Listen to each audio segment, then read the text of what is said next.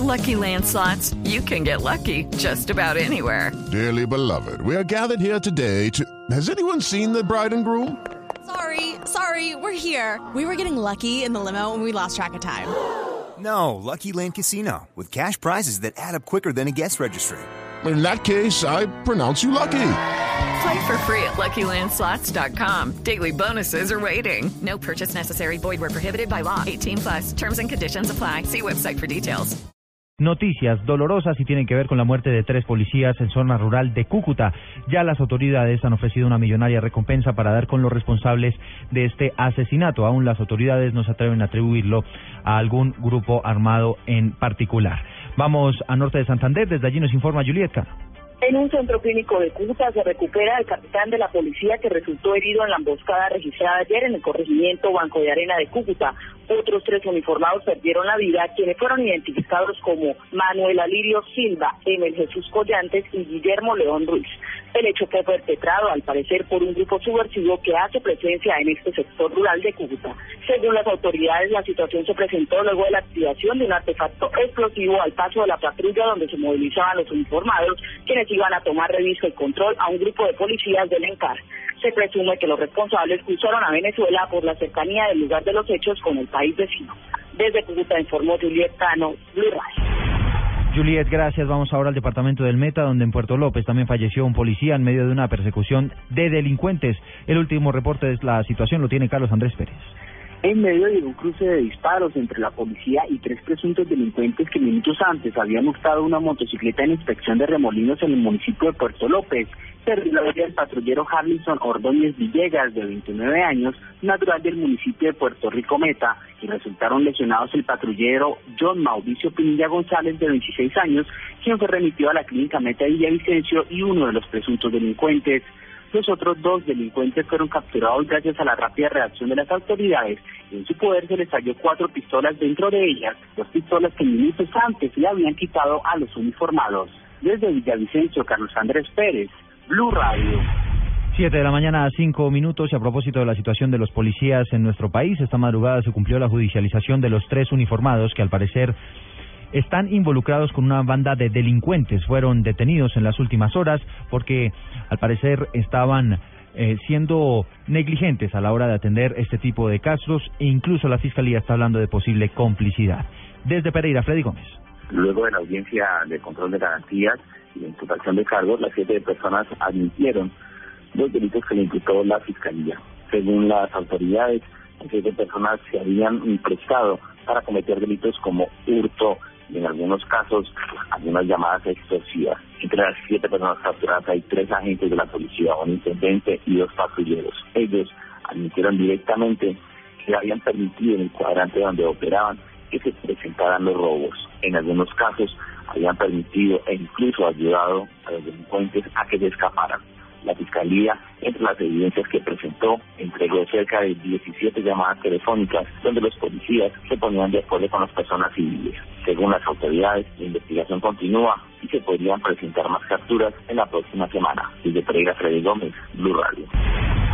Freddy, gracias. Siete de la mañana y seis minutos. Hablamos ahora, por supuesto, de una información de mucho interés para los colombianos y tiene que ver con el plan retorno el dispositivo que han diseñado las autoridades para el regreso de miles de colombianos que en estos momentos están en sus lugares de turismo y se disponen a regresar a sus lugares de origen. ¿Cómo está el comportamiento en el centro del país, Daniela Morales, donde se espera una enorme movilización de viajeros? Eduardo, buenos días para todos los oyentes a esta hora. Mire, le, según el general Carlos Ramiro Mena, director de la Policía de Tránsito a nivel nacional, ha dicho que son 180 mil hombres en las calles y vías del país que garantizarán la seguridad de los viajeros. Dos cosas importantes eh, para las personas que nos escuchan a esta hora. El primero es el estado de las vías. Hay tres en este momento. Eh, hay tres obstáculos en este momento en vías principales. El primero es el derrumbe en la vía Bogotá-Melgar, que obstaculiza en este momento el paso por un carril. Lo que han dicho las autoridades de tránsito es que se habilitarán contraflujos en la zona para descongestionar el eh, carril que en este momento está habilitado. El segundo, la vía del Alto de las Canecas por caída de la banca también en el kilómetro 45 36, donde se perdió un carril. Allí también la Policía de Tránsito estará habilitando algunos desvíos para poder descongestionar la llegada al peaje de Y como tercer eh, obstáculo en este momento que tienen las autoridades es en la vía Florencia-Puerto Rico, en el puente Montecristo, por daño de la estructura. El paso en este momento está habilitado por el río. Se espera la llegada de eh, la entrada de un millón doscientos mil vehículos en todo el país y solo en Bogotá 218.000. Por esto hay vías alternas aquí en la ciudad, además de la autopista sur donde se dispondrá de un carril de Transmilenio, estarán las entradas por la calle 3 y la avenida Boyacá. El segundo punto importante para los oyentes es que hoy domingo hay restricción a partir de las 9 de la mañana de vehículos de carga desde eh, hasta las 12 de la noche. Esto para poder descongestionar las vías y que todos los viajeros puedan eh, llegar de manera más rápida a sus lugares de origen. Daniela Morales, Blue Radio. Gracias, Daniela. Siete de la mañana, ocho minutos. Muy importante toda esta información para que ustedes la tengan en cuenta a la hora de retomar su rumbo hacia la capital del país. Estaremos, por supuesto, de manera constante entregándoles información de servicio para todos nuestros oyentes. Y vamos ahora al departamento del Atlántico, los dispositivos allí en el norte del territorio colombiano para el regreso de los viajeros a sus ciudades. Diana Comas. Eduardo, buenos días. Con dispositivos especiales en la vía oriental, la cordialidad y la vía al mar, la policía espera recibir a los 75 mil viajeros que salieron este miércoles santo. El coronel Joaquín Buitrago, comandante de la Policía del Atlántico, indica que el plan retorno ya está en marcha ya tenemos el plan retorno. Sabemos que en el departamento, lo que fue el fin de semana, hubo una circulación de casi 65 mil vehículos en varias direcciones. Eh, nosotros estamos ya preparados con eh, dispositivos especiales de asistencia técnica, de asistencia médica. La red hospitalaria del departamento está eh, en alerta. Precisó que dentro de los operativos harán controles de velocidad, de alcoholemia y verificación de la revisión técnico-mecánica de los vehículos. La capital del Atlántico amanece con 26 grados centígrados de temperatura y operación normal del aeropuerto Ernesto Cortizos. En Barranquilla, Diana Comas, Blue Radio. Vamos ahora al departamento de Antioquia. ¿Cuál es el dispositivo que se tiene allí por parte de las autoridades para el regreso de los viajeros después de este largo puente festivo. Laura Mora, buenos días. Hola, buenos días. 316 mil vehículos se han movilizado por el departamento de Antioquia y las autoridades esperan que al finalizar el plan retorno hoy a las 12 de la noche se movilicen por las vías alrededor de 400 mil vehículos. Hasta el momento se han registrado 17 accidentes de los que 11 personas han quedado lesionadas y 5 han perdido la vida. El hecho más grave se presentó cerca del municipio de Andes en el suroeste del departamento donde una moto chocó contra un bus tipo escalera. En el hecho fallecieron las dos personas que iban en la motocicleta y fueron identificados como Juan Camilo Correa, de 23 años, y Juan Guillermo Pimiento, de 17. El mayor Juan Gómez, comandante de Policía de Carreteras de Antioquia, dijo que se han inmovilizado más de 100 vehículos. Se han realizado 752 órdenes de comparendo, de las cuales cuatro han sido por conducir eh, vehículos bajo efectos de sustancias embriagantes, 106 vehículos han sido inmovilizados por diferentes infracciones. La única vía cerrada es en el kilómetro 11 entre Bolombolo y Santa Fe de Antioquia por un derrumbe. Medellín amanece con una temperatura de 18 grados centígrados y el Aeropuerto Internacional José María Córdoba en Río Negro opera con normalidad, al igual que el Aeropuerto de Medellín o La Herrera. En la capital antioqueña, Laura Mora. Gracias, Laura. Y nos desplazamos ahora al Valle del Cauca. Importantes dispositivos también en el suroccidente del país para la movilización de los viajeros en este domingo de resurrección. Carolina Tascón. Eduardo, hoy se espera en el Valle del Cauca culminar con una movilización de 250 mil vehículos en la temporada santa y 450 mil pasajeros en la terminal de transportes. capitán Carlos Castro, encargado de policía de carreteras en el Valle, asegura que se ha dispuesto lo necesario para terminar con tranquilidad el retorno de la Semana Mayor en su día pico.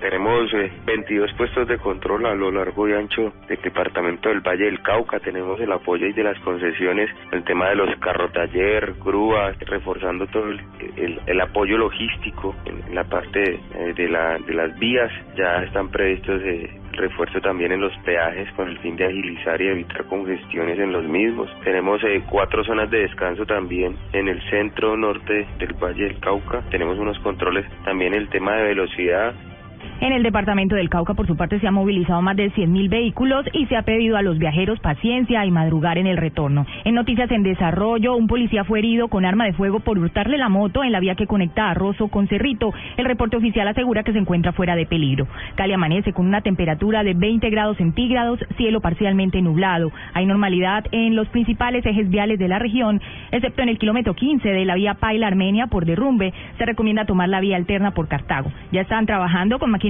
para habilitarla al mediodía. Y el aeropuerto Alfonso Bonilla Aragón inició operaciones con normalidad. Desde Cali, Carolina Tascón, Blue Radio. Gracias, Carolina. Siete de la mañana a 13 minutos. Bogotá está amaneciendo con una temperatura de 11 grados centígrados, cielo parcialmente nublado y así estará a lo largo de toda la mañana. Sin embargo, de acuerdo al pronóstico del IDEAM, se podrían presentar lluvias en algunos sectores en la capital del país en horas de la tarde. Hay operaciones cerradas a esta hora, de acuerdo al reporte que entrega la Aeronáutica Civil, en los aeropuertos de Armenia, Ibagué, Mariquita y Tame. Operaciones restringidas en Barranca Bermeja, Cúcuta, Pasto, Popayán, Puerto Asís y Quibdó. Vamos ahora al departamento de Santander, vamos a específicamente a la ciudad de Bucaramanga, donde en las últimas horas hubo un enorme incendio. Verónica Rincón. Un local de venta de peluches y daños estructurales en tres más y una vivienda dejó un voraz incendio que se registró en el barrio Sotomayor en Bucaramanga. Gabriel Acevedo, propietario de uno de los establecimientos afectados. Quemaron cuadros, todo lo que teníamos arriba en la bodega se quemaron, eh, los locales del lado. En la casa nosotros se cayeron las dos piezas, el techo, se quemó todo lo que es los colchones, las camas, todo lo de la habitación. Tres máquinas de bomberos fueron necesarias para controlar la conflagración. En una marquetería elementos de fácil combustión. Y enseguida, claro, hay una tienda, una droguería, un almacén de peluches, pero gracias a Dios logramos controlar el incendio ahí y no se propagó a ellos. Un cortocircuito sería la causa del incendio. En Bucaramanga, Verónica Rincón, Blue Radio. Gracias, Verónica. Ya son las 7 de la mañana y 14 minutos y se viene una jornada llena de lluvias, de acuerdo al pronóstico del IDEAM, en la mayor parte del territorio colombiano, especialmente en las regiones de los Santanderes, Antioquia y el eje cafetero. Juan Esteban Silva.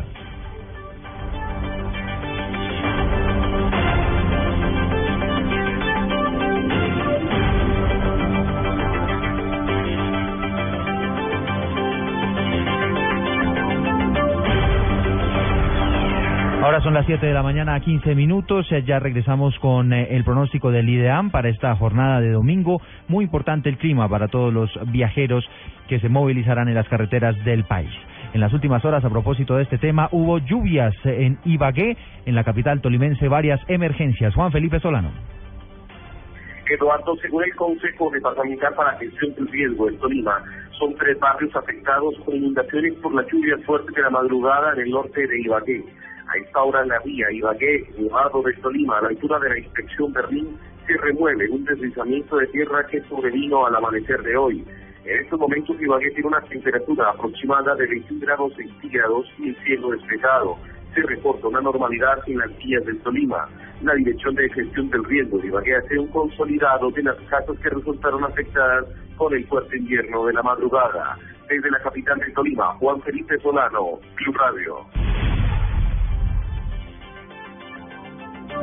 7 de la mañana, 16 minutos. Hablamos ahora del último reporte que entregó el DANE en torno al alza en la inflación para el mes de marzo. Los alimentos, especialmente las frutas y los tubérculos, fueron los de mayor costo y fueron los que jalonaron al alza este costo de vida. Simón Salazar. El Departamento Administrativo Nacional de Estadística, DANE, reveló que la variación del índice de precios al consumidor fue de 0.59%, superando en 0.20 puntos porcentuales a la registrada en marzo del año pasado. El grupo de gasto que registró la mayor variación fue de alimentos y el de menor variación fue el de diversión. Los gastos básicos con mayores incrementos en el mes fueron el tomate de árbol, la papa, la cebolla y otras frutas frescas, además de la telefonía móvil. En contraste, las principales bajas se registraron en el tomate, sopas y cremas, moras, servicios relacionados con la diversión y combustibles para vehículos. Simón Salazar, Blue Radio. Y a las 7 de la mañana, 17 minutos, cerramos este resumen hablando de noticias internacionales. Hubo pronunciamiento del Papa en este domingo de resurrección, haciendo un llamado para que cese la violencia en Siria y lamentando lo que ocurrió en Kenia con la muerte, la masacre de más de 140 personas. María Juliana Silva. Este domingo el Papa Francisco pidió a la comunidad no permanecer inerte ante la inmensa tragedia humanitaria que vive en Siria e Irak. Pidió rogar para que cese el fragor de las armas y se restablezca una buena convivencia entre los diferentes grupos que conforman estos países. El sumo pontífice también pidió rezar por las víctimas de la violencia en el continente africano, especialmente por los estudiantes de Kenia que fueron masacrados el pasado jueves por islamistas somalíes. Pidió a todas las personas de buena voluntad que eleven una oración incesante por aquellos que perdieron su vida y aseguró que piensa muy especialmente en estos jóvenes asesinados el pasado jueves en Kenia. María Juliana Silva, Blue Radio.